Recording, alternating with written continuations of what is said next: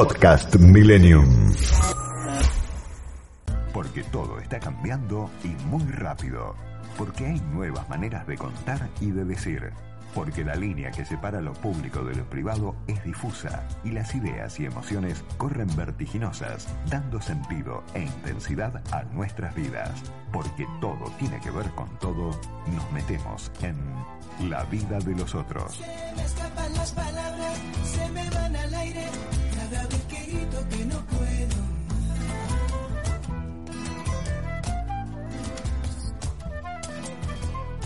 Que se me escapan las palabras, se me van al aire, cada vez que hablo por la libertad. Muy buen mediodía para todos, muy buen mediodía de sábado. Gracias por estar del otro lado. Yo estaba escuchando en las últimas horas a un funcionario, en una conversación off the record, a un alto funcionario con compromisos muy fuertes y responsabilidades muy fuertes en el área de lo sanitario y con mucha conciencia de lo que está pasando, advertir acerca de una dificultad que hay en este momento que es muy fuerte, que es la de establecer una comunicación pública, un estado de conversación pública que sea sereno, que sea contenedor, que sea sustentable y por sobre todas las cosas que sea confiable. Eh, ¿Qué quiere decir esto? Que la gente eh, eh, reciba información de calidad, de primera mano, que no sospeche de esa información y que a la vez esté dispuesta a acatar las cosas que se le dicen. Hay mucha dificultad para eso porque hay mucho ruido en la comunicación. Y hay mucho ruido en la comunicación. Cuando digo en la comunicación de todos, ¿no? La que circula por las redes, por los medios. Porque hay mucha gente que está tratando de confiar sesgo del otro con sus declaraciones y tensionando y enfrentando y todo lo demás. Esto tiene que ver mucho con el contexto y el clima político que se vive en un año electoral, mal, mala, mala esa, porque la verdad es que la pandemia eh, se ha metido en ese contexto y, le, y demanda otro tipo de actitudes y de comportamientos. Pienso también en la enorme responsabilidad que tenemos los que accedemos a medios de comunicación, porque nuestra voz está ampliada, en no prendernos ese juego. Pero la verdad es muy difícil porque uno mismo tiene que trabajar mucho para decantar la información posta de la fake, de la manipulada, de la tergiversada. Bueno, hoy el programa, que sigue siendo un programa atado a la coyuntura más estricta, tiene como primer y- entrevistado a Lucas Gil, intendente de Morón. Le damos los muy buenos días. Lucas, ¿cómo estás? Hola Mónica, un gusto escucharte, ¿cómo te va? Bien. No sé si estabas escuchando este tema eh, de- al que yo hacía referencia acerca de la dificultad para, com- para que la comunicación resulte confiable para la gente. ¿Coincidís sí. en que hay mucho ruido en la comunicación conmigo? Sí, sí, coincido, coincido. Y, y la verdad que atenta contra, contra una un proceso de intercambio de, de, información, entendida esta como un bien social imprescindible siempre y mucho más en, en momentos tan delicados como el que vivimos, porque, porque ese ruido desorienta, confunde, angustia, genera incertidumbre. Eh, no, no quiere decir que, que esa conversación pública, ese proceso de, comunicación al que vos te, te referís, no, no tenga que tener contrapuntos, debates. Eh, el tema es que, que sean serios, que estén sustentados en argumentos, que, que el tono también, ¿no? Sean moderados, que, digo, para, para generar zozobra, tensión, eh, malestar está la realidad misma, no, nos toca atravesar una, una Sí. pandemia de proporciones inauditas, digo, a eso quienes tenemos la suerte de, de- de que la comunidad nos haya confiado la responsabilidad de gobernar y, y también como vos bien señalabas, los comunicadores tratemos de, de generar eh, o- otro clima, ¿no? De darle contención, referencia, eh, iluminar por dónde, señalar caminos, ge- generar certidumbre, el momento en donde lo que es, este, no, no abunda eso, entonces, no, pero sí, coincido, coincido que la, a veces lo- los tonos, las formas, los modos, eh, no... Y además, no- ¿sabés qué pensaba Lucas? Vos sos un dirigente muy joven que ha llegado muy joven a tener responsabilidades muy grandes. En un momento donde hoy tener responsabilidades políticas es como estar abrazado a una papa caliente que sabés que tarde o temprano te va a quemar, porque la verdad yo personalmente creo que muy poco, si es que alguno va a salir de los, de los líderes, de los responsables directos de las comunidades, va a salir indemne de este proceso porque es un proceso absolutamente dramático para el que no tenemos un manual, ¿no? Pero, pero te decía, coincidas conmigo que en este momento, más que nunca, hace falta una confianza en la autoridad para poder acatar las medidas muy duras que va a haber que tomar en los próximos días. Completamente. Yo y creo que eso es eh, esa, esa confianza se logra con con, coherencia, ¿no? Eh, digo, con racionalidad en las medidas, con, con mucha escucha, mucha apertura, para que ninguna de esas medidas no sean sino hijas de, de, haber relevado la, información, de escuchar distintas voces y después coherencia con lo que cada uno de nosotros hacemos, ¿no? Hacemos eh, personalmente, con lo que propiciamos desde el Estado. Eh, y si, si la comunidad ve que eso existe, que hay consistencia en las medidas, que hay racionalidad, que hay proporcionalidad, que hay eh, y coherencia entre lo que se declama y lo que se hace, eh, y se comparte información fidedigna y se eh, recurre a la fuente. Digo, en este caso no hay no hay fuente más elocuente, más testimonio más significativo que lo que hoy nos están diciendo los responsables de los hospitales, ¿no? Los directores, los jefes de los servicios. ahí quería ir, ahí vos me llevás sola, solo a lo que yo quiero, al punto al que yo quiero llegar, que es el siguiente. A veces hay realidades que corren en paralelo. Lo que pasa es que con este ruido en la comunicación que tenemos, o escuchamos a uno o escuchamos al otro. Es decir, vos bajás el número de contagiados y alguien dice, están manipulando los números. Vos escuchás al que habla desde un hospital y dice, está todo al borde del colapso y te dicen, exagera porque se quiere curar en salud. ¿Cuál es la realidad hoy? Bueno, vos me vas a hablar de tu distrito, pero seguramente accedes a información al resto de la provincia de Buenos Aires. ¿Cuál es la realidad en los hospitales? Es muy compleja, es muy compleja, Mónica. Cuando, cuando uno dice muy complejo es que, que estás trabajando todos los días casi a capacidad plena, que ya no hay, no hay margen de error, que, que los recursos están casi en totalidad afectados, los recursos en cuanto a la aparatología, los, el equipamiento, los insumos, pero lo que es más delicado aún es que el, personal, ¿no? La, gente, esos médicos, esos enfermeros, esos técnicos, esos eh, terapistas, kinesiólogos que están en, la primera línea, eh, son seres humanos, ¿no? Que llegan en algún momento a sus casas abatidos, eh, muchas veces angustiados, eh, y el nivel de tensión, de estrés es, acumulativo, eh, el margen de error se incrementa porque cuando vos trabajás a esos niveles de exigencia, naturalmente tenés más posibilidades de, equivocar.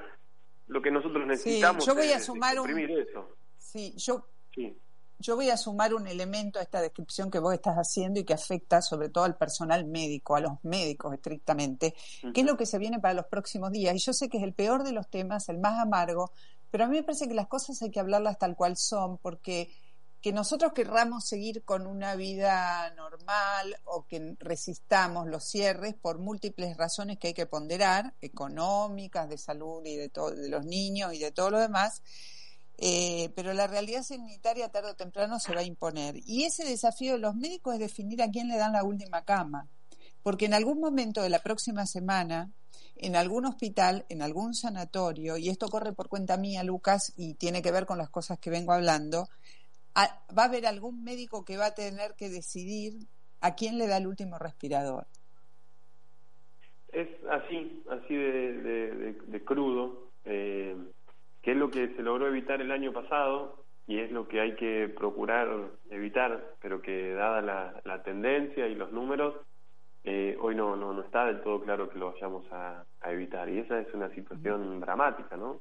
Dramática para el pueblo en general y dramática en particular para, para quien tiene que tomar esa, esa decisión, ¿no? Está al frente de la conducción de esos dispositivos, ya sean en los hospitales o la, las conducciones este, políticas de esos dispositivos que, que somos quienes tenemos responsabilidad de gestión. Por eso mm. no, no podemos menos que hacer voto de, desde este lugar, de este espacio que generosamente nos concedes, Mónica, para, para hacer un llamado una vez más al cuidado extremo, a la responsabilidad, circular solo para aquello que sea imprescindible, evitar todo tipo de contacto que se puede postergar, Eh, sí, evitar riesgos evitables, ¿no? Porque a veces, bueno, sí, hay que cuidarse del COVID, pero también hay que cuidarse de, eh, de, algunos accidentes que son evitables, hay que cuidarse de, de, de, algunas situaciones que tienen que ver con descuidos personales, de indigestiones, de un montón de cosas hay que cuidarse, porque a la hora de ir al hospital hoy la, la, dificultad para que alguien te atienda es concreta, es puntual. Exacto, bueno, lo, lo observas, yo habitualmente hago esa, esa, también esa apreciación. Si no, si no crees en la pandemia, si te consideras este, inmune, crees que estás este, manipulado por la información, bueno, eh, ahora lo cierto es que vos salís a la calle y sufrís cualquier eventualidad eh, y ese sistema de salud que habitualmente te debería atender, ya sea público o privado, hoy lo más probable es que no te asegure esa atención. Entonces, si no lo haces en el marco de la conciencia de la, de la pandemia, hacerlo por un instinto mero de supervivencia, porque cualquier accidente, ya sea en tu casa, en la vía pública, hoy no, no tiene como correlato lo que habitualmente sucede, que te está esperando una guardia, una cirugía de emergencia, la terapia, todo eso. Ahora, Luca, todo esto coincide con tres elementos, ¿no? Este, la llegada de este pico. Una es el hartazgo social, todos estamos hartos, desalentados, no podemos planificar nada, algunos más que otros, obviamente, el que tiene pocos recursos es que está en la peor situación. Primero eso, hay una devaluación de la palabra política muy fuerte, muy fuerte, que no está desvinculado de la escasez de vacunas. Yo sé que Morón se ha vacunado, está bastante bien el proceso, pero la verdad que esto no es así en todas partes, ha, ha habido escasez de vacunas, los números de hoy son muchos. ¿Cómo se hace, cómo se hace para que la dirigencia se olvide que este año hay elecciones y deje de confrontar con, con Chicana? ¿Cómo se hace? Yo creo que lo, lo, más inteligente es evadirse de, la, de las chicanas y concentrar todas las energías en, en dar respuesta a, a, este fenómeno tan traumático, ¿no? Si, me, parece que la, la, mejor campaña termina siendo esa. Si yo distraigo tiempo, energía, recursos en, contestarle a otro y, y, no pongo lo mejor de mí para resolver esto que estábamos hablando recién, cómo consigo un respirador más, cómo abro una sala más, cómo luego incorporar más enfermeros, eh, estoy malversando el, el, tiempo, que en este caso es un insumo crítico para, para recorrer este momento. Y en relación a lo de las vacunas, Mónica, a ver, eh, obviamente que teníamos otras expectativas, el presidente, el gobernador, todos teníamos otras expectativas en, que nos encontrara este momento del año con, mayor cantidad de gente inmunizada o en proceso de inmunización. Eso es así, de hecho lo dijimos, eh, no, no, no se puede negar. Lo que no es menos cierto es que si uno lo pone en perspectiva internacional y, y genera algún parámetro y compara, ahí las cosas no parecen estar tan mal, ¿no? Porque vamos a un mundo que, ha eh, hecho de la vacuna un bien escaso y de la cual se han apropiado los 10 países más poderosos.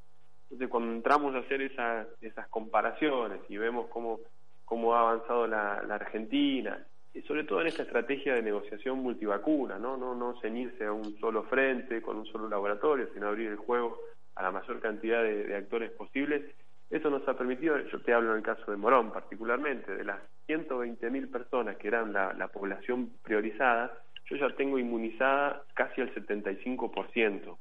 Eh, y eso se hizo fruto de la Con primera dosis. Con primera dosis. Con primera dosis, en proceso de inmunización, sí, con primera dosis. De, de, esos, eh, 8.000 tienen la, ambas dosis.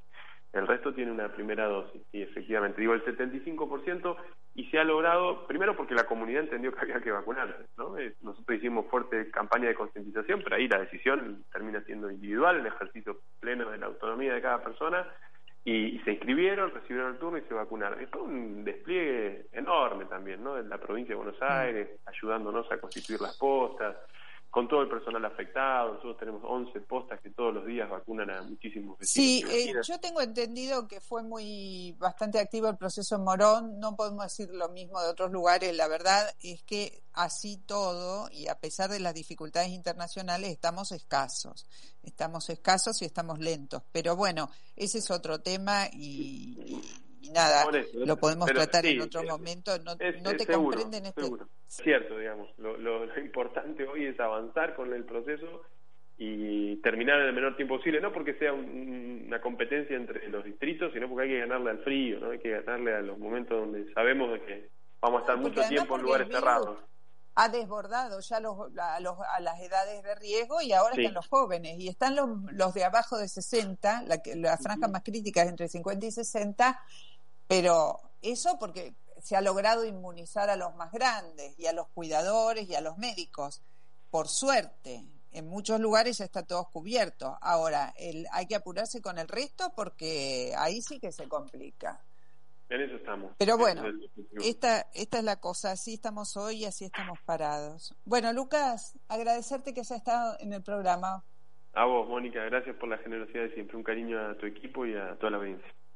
Gracias. ¿eh? Lucas y el intendente de Morón, uno de los distritos del Gran Buenos Aires que está ahí, hackeado por el virus y, y trabajando para resistir. Gracias.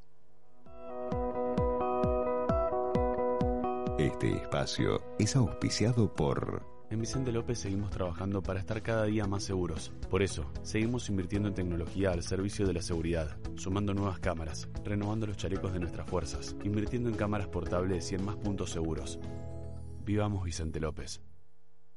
Encendemos cada momento desde que comienza tu día. Calentamos cada rincón de tu casa. Estamos en esa ducha que te despierta y también en el crecimiento de tu negocio. Llegamos a más de 2 millones de usuarios desde Buenos Aires hasta Tierra del Fuego. Millones de personas que usan esa energía y la transforman en algo mejor. Camusi, más que energía. En Lanús lanzamos el Plan de Seguridad 2021. Vuelve el programa Senderos Seguros. Serán 21 corredores escolares protegidos por agentes de policía local y seguridad ciudadana, en los horarios de entrada y salida de los alumnos. Informate en lanus.gov.ar. Lanús nos une. Ahora tus impuestos llegan por mail. Fácil, cómodo y seguro. Suscríbete a Boleta por mail y paga menos. www.arba.gov.ar ARBA, Agencia de Recaudación. Buenos Aires, Provincia. Usar barbijo hace que otros se pongan barbijo, y esos que se ponen barbijo le dicen a los que no tienen puesto el barbijo que se pongan barbijo. Y cada vez hay más gente circulando con barbijo, y el que se olvidó el barbijo vuelve a buscar el barbijo y sale a la calle con su barbijo, que hace que otros se pongan el barbijo. Súmate al rebrote de barbijos. Contagia responsabilidad.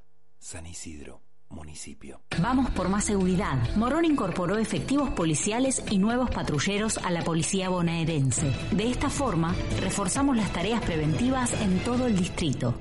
Municipio de Morón. Corazón del Oeste. Porque hay nuevas maneras de contar y de decir la vida de los otros. Con Mónica Gutiérrez en FM Millennium. Bueno, las nuevas maneras de contar y de decir, como dice nuestra presentación, están un poquito alteradas, un poquito perturbadas, eh, muy especialmente en las últimas semanas, porque, bueno, al compás del de, eh, avance de la pandemia y del año electoral y de las tensiones políticas que se viven y de la grieta y de esto y desde lo otro, hay mucho ruido en la comunicación. Y ese ruido en la comunicación nos obliga, a los que tenemos acceso a los medios, a buscar información de primera mano y de calidad para que se nos crea, para que se crea el que habla de que, de, de, que está hablando sobre la verdad. Por eso es que tratamos de ir a los que están en el, en el eje del, de la tormenta, del huracán, en el ojo del huracán. En este caso vamos a hablar con Fernando Copolillo, que es director médico de Medife. Buen día, doctor, ¿cómo está usted? Hola, Mónica, ¿cómo estás? ¿Qué tal? Cuéntenos Bien, cómo están las cosas, porque uno de los últimos días ha estado escuchando eh, mucho y la verdad que las noticias son muy alarmantes y, y- mucha gente tiene miedo de que esto está siendo manipulado como información. ¿Qué pasa en los hospitales? ¿Qué está pasando en los sanatorios? Bueno, eh, la, la realidad, la, la- la Argentina está teniendo en este momento diferentes realidades, cómo está impactando la, segunda ola de, de la, de la pandemia de COVID. Eh, la situación en las clínicas privadas, eh, los sanatorios, clínicas y sanatorios privados en el área metropolitana de Buenos Aires está siendo bastante preocupante porque estamos con un, nivel de ocupación que oscila entre el 90 y el 100% de, de las capas de, te- de las camas de terapia intensiva. Eh, esto, que llaman saturación, está en estado de saturación. Está, está en un estado de saturación, producto de, producto de eh, el aumento de casos significativos eh, que tuvimos en las últimas tres semanas. Eh, y esto nos lleva a un poco, un poco a, extremar los cuidados y evaluar bien cuáles son las medidas eh, sanitarias que se tienen que tomar en este contexto, ¿no? porque la verdad que tuvo una aceleración la pandemia en las últimas tres semanas mucho más importante de lo que vimos el año pasado.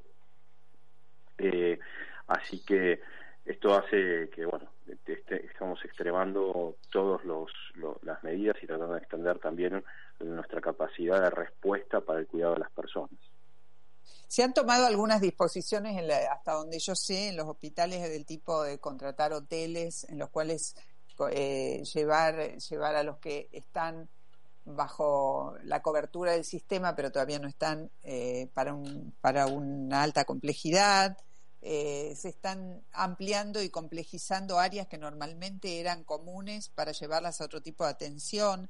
Eh, ¿Alcanza estos? ¿El sistema puede expandirse como para atajar el volumen de la aceleración de los contagios? Eh, hasta, hasta la fecha, sí. Digamos, estamos manejando grandes niveles de incertidumbre, cual, con lo cual uno puede hacer pronósticos a corto plazo y tener expectativas a corto plazo. Mm. lo, que planteas en el sentido de uno podría ver esto eh, haciendo como una referencia como el camino de, las personas que tienen que tienen la infección por COVID. Nosotros eh, sabemos y estamos analizando con, nuestro equipo epidemiológico en, el grupo ACMIFE y sabemos que cada 100 personas que se contagian, 5, eh, 6 van a requerir algún tipo de institucionalización sea, tienen que tienen atención eh, en, una institución. De esas seis personas, una se va a volver a la casa y cinco se tienen que quedar internadas y de esas cinco, una va a pasar a terapia intensiva. Entonces, esto es una producción diaria continua, ¿no? Como si fuera un proceso en el que todos los días eh, hay 6%, 6 de las personas que requieren un traslado, un punto crítico del proceso. Las ambulancias están saturadas por este mismo, en este mismo sentido cinco personas eh, requieren una internación y acá viene el punto que vos mencionabas, que tratar de ampliar para los casos moderados lo que llamamos hoteles medicalizados. Entonces, algunos hoteles estamos también equipándolos con personal médico, con enfermería, con equipamiento médico, para poder seguir ahí a los pacientes eh, moderados. Y esto tiene otro sentido, eso tiene otro movimiento aparejado que tiene que ver con poder eh, continuar creciendo en la medida de lo posible eh, algunas camas críticas en los sanatorios. Entonces son dos movimientos, es, es como ganar espacio en hoteles medicalizados como si fueran pisos de internación y al mismo tiempo intentar eh, ampliar las camas críticas. y ahí, ahí me paro porque he estado hablando con mucha gente del sector privado de salud, también del público, pero en el tema, en una cosa sensible que es el traslado, sea el traslado de esta instancia de estar en un hotel medicalizado rápidamente, un traslado muy rápido a un centro más complejo, o el traslado desde un domicilio hasta la búsqueda de una cama. Me decían que la semana pasada, creo que el miércoles, eh, se había reportado que había en un determinado momento del día 46 ambulancias con enfermos críticos circulando por la ciudad a la espera de encontrar un punto de internación. Sí, esta es la, e, esa es la saturación de la que estamos hablando, Mónica. Eh, nosotros contamos con un número finito de, de recurso humano y de, de, de er, eh, elementos de, de traslado, ambulancias, eh, como para poder responder. ¿no? Hay una N cantidad en ambas de ambulancias, en el sector privado y público, y, no hay más. Entonces, todo, todo aquello que, que nosotros podamos hacer eh, como para garantizar cuidados y trasladar con un triage, o sea, con una eh, evaluación de riesgo adecuada, de cuáles son las personas que, que tenemos que, trasladar y cuáles son las personas que podemos seguir en, en domicilio, en teleseguimiento eh, puede marcar en estas en estas horas, en estos días, la diferencia. Para darte una referencia, el 95%, 94% de las personas eh, con COVID en, en, nuestra cobertura están siendo seguidas con, con teleseguimiento. Un médico lo llama diariamente con un protocolo para detectar y lo va acompañando en, en el, el, tránsito de la enfermedad por 10 días. ¿Cuál es? A ver, ahí me paro, ¿no? Porque tiene que ver con este, con este tema y con un eventual colapso o saturación del sistema. ¿Cuánto tiempo da un cuadro de pérdida de saturación de oxígeno para llegar hasta un respirador? Es variable, es variable. Es variable y por eso también es muy importante tener un, un seguimiento médico diario. ¿no? Es variable por sí. horas o días, es variable de acuerdo al cuadro clínico, a la persona y sí es importante tener criterios de alarma como para saber si vos estás transitando un cuadro de COVID, tener un soporte de atención médica para saber cuándo tenés que eh, trasladarte sí. a, un, a un techo sanitario, vamos a llamarlo así. ¿no? Ajá. Llaman techo sanitario tanto a la mediana complejidad como a la complejidad. Claro, una guardia, una guardia, una, un, un, médico, incluso con, con, con, con una guardia o un una Cambió, ¿no? sí, las características de la enfermedad COVID, porque una cosa es tener la infección y otra a partir de allí desplegar o desarrollar la enfermedad, la aparición de síntomas más, más fuertes. ¿Cambió la característica de la enfermedad COVID con la circulación comunitaria de las nuevas cepas? ¿Están viendo algún otro tipo de cosa diferente a la que se venía viendo? No, lo que sí se estudió es que el cuadro clínico es, es similar, lo que sí estamos viendo es lo que, se estuvo informando, que tiene que ver con mayor tasa de contagiosidad y estamos viendo también eh, si son cuadros más graves o no, pero esto es como una producción de conocimiento continua. Ahí, Mónica, creo que, que también acá, hay un punto que es muy interesante como también para, para llegar de alguna manera seguridad a la población, a los oyentes, y creo que también apelo un poco a lo que vos comentabas al principio, la, a la responsabilidad en la comunicación. Yo creo que ahí hay un punto muy importante que tiene que ver, una cosa es cómo el sistema de salud, los médicos y el equipo de salud se enfrentó a la pandemia en abril del año pasado y otra, otro, otra situación es lo que sabemos hoy en día de la enfermedad. En este año eh, el sistema, el complejo eh, universitario, científico, médico, eh, la industria farmacéutica, las, eh, los equipos de investigación han generado una eh, producción científica, una, unas evidencias muy importantes que se traducen en conocer los cuidados necesarios para eh, las personas que transitan COVID.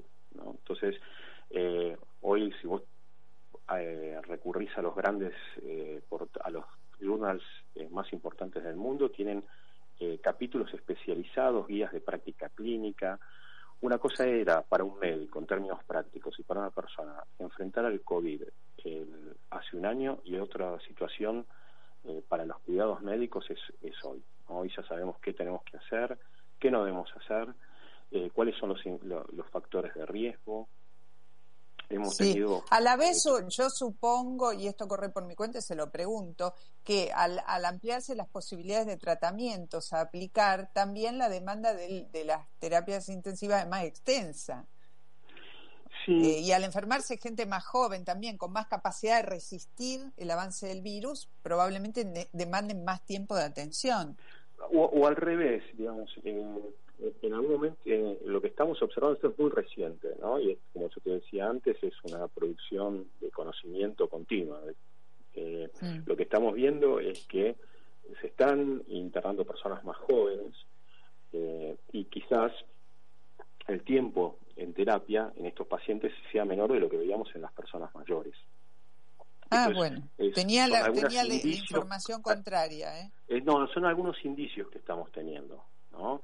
Eh, digamos, eh, y lo que sí tiene que ver también, estamos seguramente empezando a ver eh, algo de eh, el, el, impacto de la vacunación en las personas mayores. ¿no? Eh, hoy en la Argentina, sí, sí. cerca de, de 4 millones de personas mayores a 60 años han recibido una un, al menos una dosis de la vacuna y eso lo vamos a ver reflejado en, en, la, en la, tasa de utilización de, de, terapias intensivas en las próximas semanas. Sí, eh, bueno, yo tengo de de primera mano la información que la ola, esta ola que estamos atravesando ahora, pa- pasa prácticamente de largo de los mayores de 80, en la mayor parte de los distritos, por el proceso de vacunación, y también es más suave en los de 70 a 80. Por eso es que se estaría desplazando hacia, hacia abajo en las franjas etarias. Exactamente, exactamente. Ese es un dato eh, muy importante. También eh, tengo que decir que en las últimas eh, 72 horas en el sector, específicamente voy a hablar de- del área metropolitana Buenos Aires, vemos una cierta des- desaceleración, como si empezáramos a entrar en cierta meseta en, en las últimas 72 horas, en los últimos cuatro días. Eh, igual este, este- es un fenómeno epidemiológico que tiene una cierta inercia, ¿no? Digamos que las próximas Mm. dos o tres semanas hacia adelante vamos a tener eh, esta alta tasa de utilización de terapias intensivas y de, y de camas de internación porque es, es propio el comportamiento el comportamiento temporal de la de, de la infección. Bueno, eh, una última pregunta, el colapso. Pasar de saturación al colapso, ¿es algo inevitable? Eh, no, yo, yo creo que estamos a tiempo. Creo acá hay, acá hay un tema eh, que vos también lo planteaste al principio, eh, que tiene que ver con la precisión de los datos y la medición de los resultados de las distintas intervenciones que hacemos. Recién nosotros este fin de semana vamos a tener objetivamente con datos los efectos de las dos restricciones que hicimos en el área metropolitana de Buenos Aires. Me refiero más que nada a, a las reuniones sociales en espacios cerrados con eh, déficit de protección y de ventilación, que sabemos que ese es el principal mecanismo de contagio. Sí, sí, tal cual. Eh, entonces, a partir de eso uno puede decir, eh, bueno, hay que aumentar medidas eh, de aislamiento, buscando evitar este mecanismo, que es el, el principal mecanismo, o hay que tomar otras medidas. Bueno, eh, nos quedamos con este concepto, eh, seguir atentamente la información de primera mano. Así que te agradecemos muchísimo que hayas participado del programa para, eh, para aportarnos estos datos de alguien que se supone no tiene un compromiso, por lo menos no con la política, sino con, No, con por la atención de la con salud. las personas, con las personas. Con las personas. Muchas gracias a vos. Gracias, ¿eh? Gracias. El director médico de Medife, Fernando Copolillo, hablaba con nosotros. Hacemos una pausita y después nos bajamos, bajamos, bajamos, porque vamos a hablar con el doctor José Abadi. Los sábados, de 13 a 14, La vida de los otros, con Mónica Gutiérrez. Tiempo de publicidad en Millennium. Cumplimos un año de medicamentos gratis de PAMI. Cumplimos. Más de 3 millones y medio de personas afiliadas acceden a sus medicamentos gratis. Y gracias a la nueva modalidad de receta electrónica, pueden hacerlo de forma simple y rápida. Comunicate con tu médica o médico de cabecera. La receta es enviada de forma automática a la farmacia. Más información en pami.org.ar. PAMI. Argentina Unida. Argentina Presidencia. Escucha Millennium en tu teléfono con nuestra nueva app. nueva app. Podés escribirnos en vivo y estar más conectado, con todos los programas de tu radio. Ahora Millennium te acompaña a todas partes. Para que sigas disfrutando los más sabrosos cortes de la parrilla argentina en Aires Criollos, reabrimos nuestro salón y sumamos el servicio de vereda, asegurando todos los protocolos necesarios. Además, continuamos con las modalidades takeaway y de delivery propio, con la alegría de seguir estando junto a vos durante todo este tiempo. Hacé tu reserva comunicándote con nosotros por teléfono al 4811-3766, 4815-1925 o por WhatsApp al 11 41 81 8396. Consulta nuestra carta en nuestra página web www.airescriollos.com.ar. ¡Wow! Sinovita, déjalo elegir a él. Pregunta por las promociones y la entrega gratis. Comparanos. Fleming 1943, Martínez. 4717-0324 www.sinovita.com.ar Mandanos un WhatsApp al 11 44 79 0258. Cualquier duda, consulta a tu veterinario. Si tuviste COVID-19, podés ayudar a salvar vidas. Dona tu plasma. Legislatura de la Ciudad Autónoma de Buenos Aires. Estamos vacunando contra el COVID-19. Desde el Estado Nacional garantizamos el acceso gratuito a las vacunas, principalmente para la población de riesgo y para quienes cumplen funciones definidas como estratégicas. Informate más en argentina.gov.ar barra vacuna COVID. Reconstrucción Argentina. Argentina Presidencia. Fin de espacio publicitario. Dejarse vencer por el pesimismo es apagar la luz de la esperanza. Millennium 106 7 Entre la realidad y el deseo. Las ideas y emociones corren vertiginosas. La vida de los otros por FM Millennium. Nos dedicamos los últimos minutos del programa, bueno, faltan unos cuantos todavía, para hablar con José Abadi, buscando un poquito de, de, de recentrarnos en el eje, en el medio de esta situación. ¿Qué tal, Doc? ¿Cómo estás? ¿Qué tal, querida Mónica? ¿Cómo estás vos? Bien, qué bien nos viene un médico psiquiatra en un contexto como el que estamos viviendo, donde lo, lo, más importante es poder mantener la cabeza en su lugar cuando todo a tu alrededor parece estar perdiéndola, ¿no? Es verdad, es decir, estamos eh, viviendo una situación de enorme, eh, yo te diría, confusión, angustia, desconcierto, soledad, ¿no?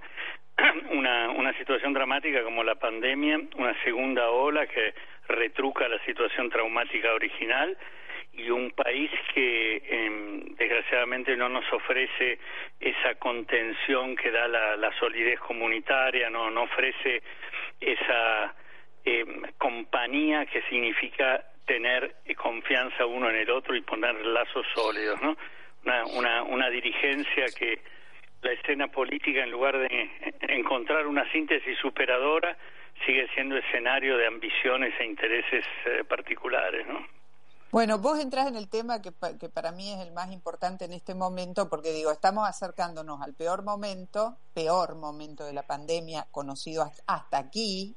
Sí. Y la verdad es que cuando más falta hace una conversación pública que genere confianza, una palabra que esté, eh, que uno sienta que está autorizada, que uno confía en este no sé, el presidente. El presidente va a tener que anunciar nuevas restricciones probablemente, si la cosa sigue así.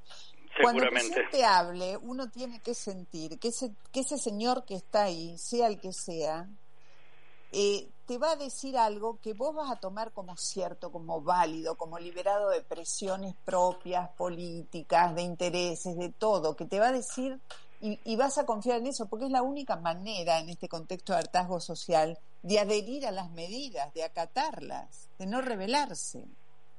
Tal cual. Y además, algo importantísimo que decir, Mónica, es decir, que puedas confiar en aquello que te dice. No solamente tiene la función desde un lugar, un, un, un, un presidente o una, una, figura importante de la política, ni que hablar cuando este presidente se convierte en un estadista, ni que hablar, pero de de crear la confianza en lo que él dice, sino la confianza de nosotros uno en el otro, porque eh, lo que pasa en este país es no solamente obviamente no confiamos en lo que dicen los políticos, no, no, no obviamente sentimos que lo que se está siempre debatiendo no es el interés general, sino la, la, la interna particular. Lo que también han generado este tipo de, de, de conductas es que los argentinos terminamos estando separados el uno del otro los, los ciudadanos, ¿no? Es decir, no logramos conformar sí. esa amistad cívica que es indispensable para sentir fuerza, para luchar contra la adversidad, para sentir tolerancia al dolor y soportar el dolor que las pérdidas de esta pandemia provocan, los duelos que nos vemos obligados a hacer, y además para tener un sentimiento de yo te diría como de protección, que no es una protección de una figura omnipotente, sino la protección que provoca alguien que dirigiendo el, el timón del barco, que, que estando acá, eh, genera respeto, ¿no? Sí, Eh, bueno, eh. por eso es tan, tan importante la conducta del funcionario público. Tan importante. Mira, el otro día leía un informe, eh, estos informes sobre los países más felices, pre-pandemia, ¿no? Sí. cuáles son las cosas que hacen que algunas comunidades sean más felices que otras. El caso de los países nórdicos, el caso de Australia, por ejemplo, que siempre han estado en el rango de los que manifiestan más estados de bienestar y de felicidad. Y uno de esos atributos es la confianza pública, la confianza en los otros, en el otro y en el que manda. Es Eh, nosotros tenemos lacerado eso. por Totalmente, porque por el contrario, la no confianza pública, que sería la ausencia de que en otros términos se puede llamar la amistad cívica, eh, la, o de nosotros la trama comunitaria, como, como quieras. Es decir, eh, cuando hablamos de, de esa confianza y de esa amistad, estamos hablando de normas que se respetan. Normas que se respetan significa que una prohibición la convertiste en norma, no necesitas que te la estén imponiendo de afuera, sino que vos mismo la asumís como necesaria, que hay una ley suprapersonal, que la infracción merece sanción, que la que no hemos porque hay una especie de naturalización de la de la del- de lo delictivo o de la corrupción o de lo que no se debe que se supone que si tanto lo naturalizo es que no debe ser para tanto. No no. Es pa- tan para tanto que has terminado naturalizándolo que es muy Sí. tremendo. Por lo tanto la confianza de lo que vos señalás como eh, la hay ministerios de la felicidad en algunos países además te aclaro de esa confianza y de ese bienestar este que hablabas. Eh, lo contrario es justamente el la la, la continua eh, eh, que cualquier tema es motivo de una pelea porque la pelea es la constante no importa el tema siempre va a caer dentro de ese no diálogo de, de, de ese de esa No, guerra. y, y lo que se lleva mucho es la búsqueda del culpable, del enemigo. Ahora en este momento está, vuelve a la carga todo este tema de que la culpa es de la ciudad, la culpa es de la reta, ponele, pongámosle la reta, la culpa es de la ciudad, de los porteños, de los una cosa ridícula. chivo porque- expiatorio ¿Cómo? el chivo expiatorio famoso Sí, sí. Y en este momento está full ese, ese criterio. La culpa es de la reta. A ver, y digo la reta, no estoy defendiendo a la reta, entiéndaseme bien. El culpable es ahí, todos los que están ahí, todos los que viven por ahí, todo porque porque ahí ahí entró el virus y ahí está el foco de infección. Hoy leí una cosa interesante. Para arrancar, si el virus entró por el aeropuerto, el aeropuerto principal de la Argentina no está en la ciudad capital. Pero vos sabés que lo que me parece que te preocupa, que coincido, es que buscar el enemigo afuera siempre es, por empezar, una posición absoluta, ¿no? Porque hay un solo enemigo y un solo lugar, es afuera y no tiene nada que ver conmigo. Es, este, es todo lo que termina generando ataques y también una tensión persecutoria enorme porque detrás del enemigo está afuera. Lo que terminás creando en la gente es una desconfianza que se deriva después en el otro es peligroso. Entonces, Bueno. eso, es- eso es tensión persecutoria. La ausencia absoluta de autocrítica y de corresponsabilidad que lleva a esa facilidad con que extendemos la culpa al otro y no podemos y no tenemos nada que ver con eso, te crea una persecuta de mamá mía. El otro Sí. nunca eh, nunca es el el otro el el que tengo la suerte de encontrar, sino del que me tengo que cuidar. Sí, en este momento eso está como un recurso, una herramienta política sobre la mesa que podría aplicarse en las próximas horas. En el momento en el que tengo que conseguir entenderme con el otro, para que los que dependen del otro y los que de alguna manera siguen los lineamientos del otro acuerden la- el cumplimiento de determinadas medidas de restricción, confronto. ¿Por qué confrontar? ¿Por qué en este momento? ¿Por qué no deponer por un tiempo, hacer una especie de tregua? Yo creo que eh, voy, iría todavía más lejos en mi acuerdo con vos. Ellos no es que tienen que lograrlo en el sentido de sean buenos, háganlo. charlen, dialoguen, acuerden, logren síntesis superadoras, eh, busquen transacciones que sean este, útiles. No, ellos tienen la obligación, no es opcional esto. Están puestos allí como representantes de las ambiciones de una sociedad que quiere vivir bien, no mal. Lo que pasa es que se produce un nivel de contaminación tal de esto que ya no se sabe qué quiere la sociedad, qué quiere el gobierno, donde y eso es lo que llamamos la decadencia de una de un, de un país. Mira, esta semana pasó una cosa que a mí me puso en la, en la pauta de que estamos en una situación muy crítica. En relación a estas cuestiones, te digo, el presidente de la Nación hizo un RT a una caricatura que dibujó no sé quién. ¿Te la habrás vi, enterado? La vi, la vi donde aparecía... Putin, él y un gorila, algo así. Claro, y inyectándole la vacuna Sputnik a un gorila. Ah, está, ya, está, ya me acordé. Primero de mucho mal gusto, desde el punto de vista estético, ético y todo lo demás. Sí, extraño sentido del humor. Que el presidente de la nación puede hacer, después lo borró, porque alguien le habrá dicho, no sé, haya levantado eso. A mí me produjo un desconsuelo, yo te voy a decir personalmente, me produjo un desconsuelo, un, una desorientación. Una orfandad. Una orfandad, porque yo te voy a decir, yo creo, como mucha gente, esperábamos que el presidente abogara por saldar las heridas que nos, que, la, que nos separan, que nos dividen.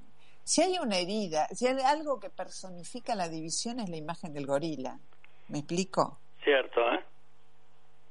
En la, pero no de ahora, ni de la pandemia, ni de los de los últimos 70 años. Si hay algo que expresa la división dañina que nos Qué atraviesa. regresión, ¿no? Qué, qué, qué, vuelta, qué, vuelta al, qué vuelta al pasado que parece esto. Sí. No, es una este y la sensación de orfandad tenés tenés este razón porque eh, hay un lugar de contención de protección de distancia de demora de elección de lo que conviene hacer verdad es decir qué, qué caracteriza cuál es la, la el manejo que hace un, un individuo que dirige frente a los estímulos que recibe antes de replicar o de contestar una demora. Para qué para poder metabolizarlo, saber qué es lo que ha realmente recibido, ver qué es lo que conviene que él diga más allá de su propia persona en función de la sociedad a la que representa y con esa demora necesaria tener una reacción. Es decir, acción, demora, reacción. Lo contrario, acción-reacción no es lo que tiene que ser patrimonio de un, de un político que dirija una, una determinada sociedad, comunidad, país, etcétera.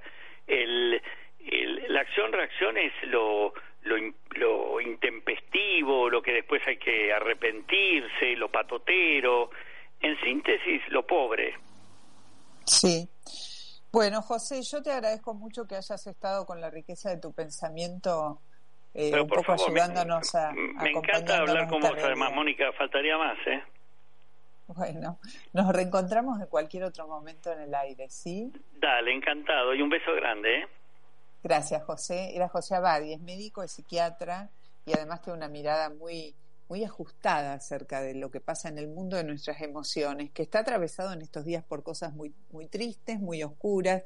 Ahí eh, hoy nos toca despedir al, al ministro de Transporte de la Nación, Mario Meoni, un hombre que fue intendente de Junín, un hombre que siempre cumplió su rol, hay que decirlo con mucha con mucha entereza y con mucha dignidad en distintos momentos y, y Alberto Fernández está perdiendo a uno de los hombres que, que le eran más afines de su gabinete. La verdad es que parece una ironía en este país devastado que nuestro ministro de Transporte muera en una ruta volviendo a casa. Eh, todavía no está el informe exact- exactamente lo que pasó porque no fue un accidente en el que participara otro vehículo, simplemente perdió el control de su auto. Eh, en una ruta que tiene un largo historial de accidentes, hay quienes piensan que podría haberse producido un efecto, eh, un efecto de agua en el pavimento que le tendió esta celada que lo condujo a la muerte muy tempranamente, a sus 56 años, a Mario Meoni. Así que desde aquí, eh, bueno, nuestro acompañamiento a la familia por este tema que nos sobresalta a todos. Y retomando lo que puede ser el sentido del programa de hoy, eh, pararnos frente a la constatación de que, de que las cosas que nos están pasando están pasando. Que puede ser que alguien intervenga en el discurso, como de hecho está ocurriendo, tergiversando, potenciando, acicateando el pánico o el conflicto, pero que hay tres variables que hoy conviven con el momento más duro de esta tragedia, que son el hartazgo social, ese que tenemos todos y que es válido tenerlo, con muy poca tolerancia a nuevas medidas de restricción, con mucha gente dispuesta a presentar batalla. Esto coincide con una autoridad, la palabra oficial, absolutamente degradada, absolutamente degradada y sin posibilidades en el corto plazo de recuperarse. Eso no solo se mide en las encuestas de confiabilidad o de credibilidad en el presidente, se mide en todo, en todo lo que nos está ocurriendo. La gente ha dejado de creer en casi todo, los unos y los otros, los que están de un lado y los que están del otro. Como dos países que, que distintos. El problema es que ahora todos estamos en un mismo barco y ese barco está en el, atravesando una tormenta de características inéditas para la cual nadie está preparado. Encima de eso se suma la insuficiencia de la vacunación. Son pocas las vacunas que han llegado al país, muy pocas para, para hacer frente a este momento. Eh, si uno revisa los últimos números, con dos dosis, con dos dosis, con inmunización completa, solo hay 867.444 argentinos. Y con una dosis, ¿eh? 6 millones de personas, 6.149.835. Y el número de muertos ya excediendo cómodamente los 60.000 argentinos. Me cuesta poner en números. Son vidas, son familias, son historias. Eh, creo que en este momento caben dos apelaciones. Por un lado, una apelación al común de la gente, a todos nosotros, apelarnos los unos a los otros, a em, eh, reforzar los cuidados interpersonales, tomarnos en serio la, todo, lo del barbijo, lo del lavado de las manos, todo, todo, todo, todo, todo, cuidarlo. Eso por un lado. Y por otro lado, interpelar a la dirigencia y decirle, muchachos, aflojen, paren de confrontar, bajen los enojos, tómense algo fuerte que los haga olvidar que odian al otro. Olvídense que es un año electoral. Sean un poco compasivos, sean compasivos, eh, sean indulgentes, mírense al espejo, están en el medio de una tragedia. Quiéranse un poquito más con los otros y ayúdennos a salir de esta situación, por lo menos recuperando un poco de confianza entre nosotros. El próximo sábado estaremos aquí con la vida de los otros. No nos dejen, acompáñennos. Gracias Mariano Midaglia, gracias Marcelo Churba y gracias Jorge Aguayo por estar en, en, la operación técnica. Hasta el sábado. Chao. Gracias Millennium. Podcast Millennium.